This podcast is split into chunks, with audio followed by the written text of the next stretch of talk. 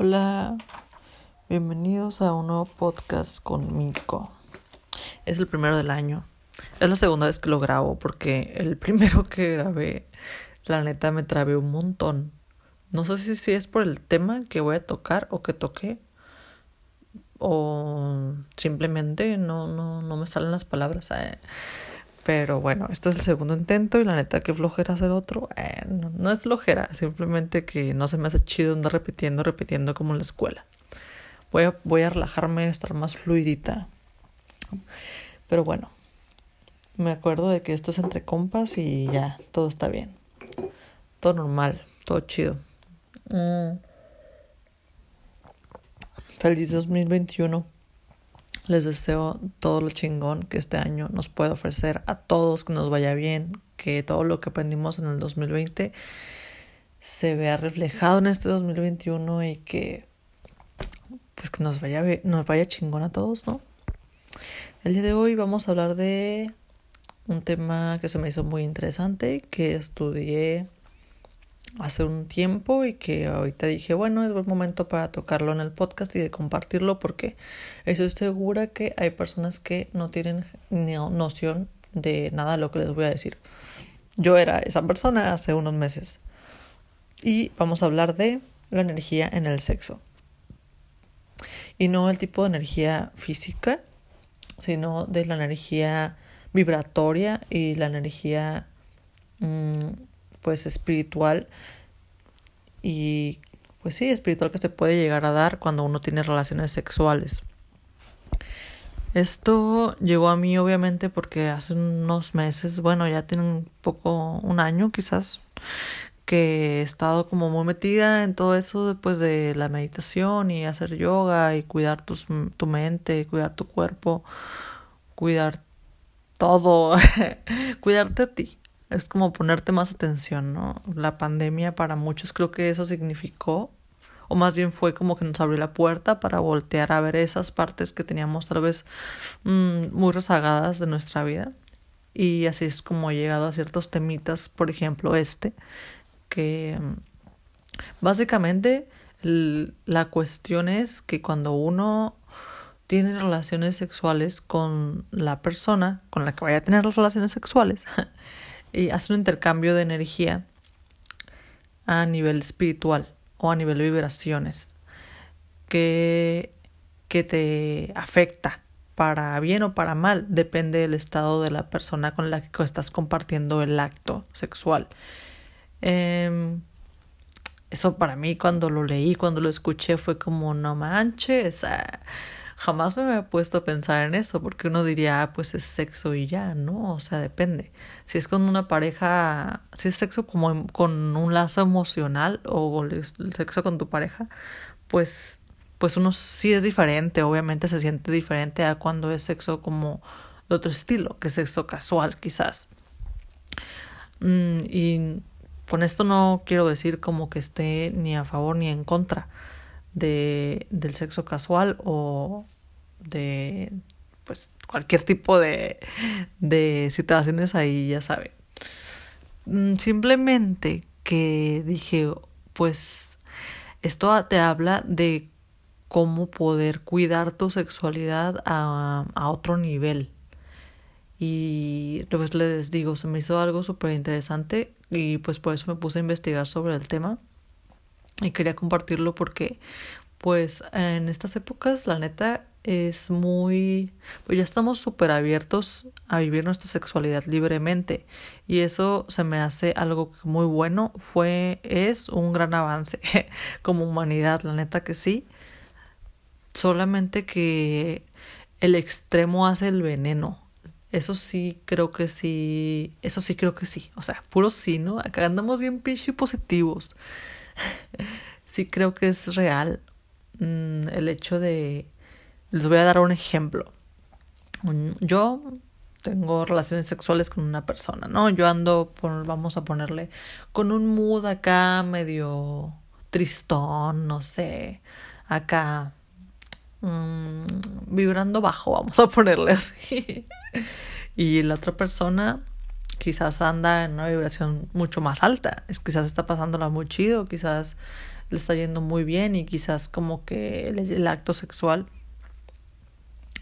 pues ya se dé entre nosotros y qué pasaría ahí. O sea que al momento de que estar nosotros ahí en la acción, mm, yo absorbería cierta energía de él y él absorbería cierta energía mía y esa energía no nada más sería en el, en el momento de las relaciones sexuales, sino que es una energía que se acumula y se guarda y que no es como así ah, lo que dura y se, y se fue, sino que se va, se va quedando en nosotros.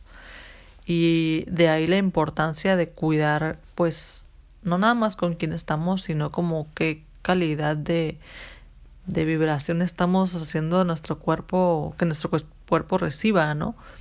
Mm, suena medio, mm, ya saben, ¿no? Energía, todo eso. Es que sí, al final de cuentas muchas cosas a lo largo de este proceso de descubrimiento sí tiene que ver con la energía. O sea, qué tipo de energía quieres tener en tu vida, qué tipo de relaciones sexuales quieres tener en tu vida. Mm, se los quería compartir. Yo por lo menos sí considero muy factible ese tipo de intercambios, es casi casi como lógico, ¿no? Si estás con una persona y tú llega esa persona y tú sientes su energía nada más a veces de poder estar viéndola o de la mirada y o contamina o favorece el estado de ese lugar, pues es lógico que cuando uno tiene relaciones con otra persona, pues hay cierta energía que se comparte. ¿Y a dónde se va esa energía? O sea, esa energía se queda en nosotros, se queda en nuestro cuerpo. Y de ahí fue como que para mí fue un tema que dije, órale, o sea, jamás me había puesto a pensar en eso hasta hace muy poco o hasta que lo leí y lo empecé a estudiar porque me llamó muchísimo la atención. Dije, pues, ¿qué, qué importante podría llegar a ser eso? ¿O qué diferencia tendría, por ejemplo, mm, el sexo casual de un sexo con una pareja? Y con esto no voy como de, de de golpes de pecho a decir que la neta no estoy en contra del sexo casual, no estoy pues ni a favor ni en contra, las cosas se dan y o no se dan. Y tampoco quiere decir que si tienes eso con una persona que que tenga una vibración baja y tú la tengas alta o viceversa o los dos baja, pues que algo malo te vaya a pasar, o sea, no manches, no es ni por ahí. Simplemente creo que así como vamos siendo conscientes de lo que vemos, lo que comemos, lo que sentimos, lo que escuchamos, también hay que ser conscientes o responsables de, de nuestra sexualidad. Entonces dije, wow, o sea, no cabe duda de que a todo, a todo le tenemos que poner la atención que merece. Y en estas, en esta nueva generación, vamos a ponerle así, con una sexualidad tan abierta, creo que también es importante que, que seamos conscientes de que sí podemos tener cada vez va siendo más abierta la mente de las personas respecto al sexo, pero también creo que ese tipo de apertura puede llevar a, a no valorar el acto, no valorar la, la acción en sí, y no valorar o no ser tan conscientes de pues el tipo de o la calidad del sexo que estamos teniendo. Y no hablo de de calidad en el aspecto de ah se sintió muy bien se sintió muy mal me dio placer o no me dio placer sino que de ese real intercambio de energía que hay a la hora de del acto sexual. Entonces digo la neta es importante sí es importante. Y pongo un ejemplo. Me puse a pensar justamente cuando estaba leyendo eso, me, me llegó a la mente, por ejemplo, el sexo de reconciliación entre las parejas. Y digo, si esta teoría o si este, esta, ese tipo o punto de vista acerca del sexo, eso es así real o es como lo ejercemos. Esto quisiera decir que cuando uno tiene sexo de reconciliación con su pareja, no sé qué tan sano vendría siendo, porque pues ponle que tu pareja está enojada o molesta y tú estás igual y tienen relaciones sexuales, pues qué clase de, qué calidad de sexo estamos teniendo. Es como que ahí valdría volvería ponerse a pensar en eso porque igual y lejos en vez de estar ayudando a la relación la estás perjudicando o la estás contaminando. Mm, no sé, se los dejo ahí para que lo piensen eh, y para que se cuiden, se cuiden de, de lo que traen a su vida y lo que alejan.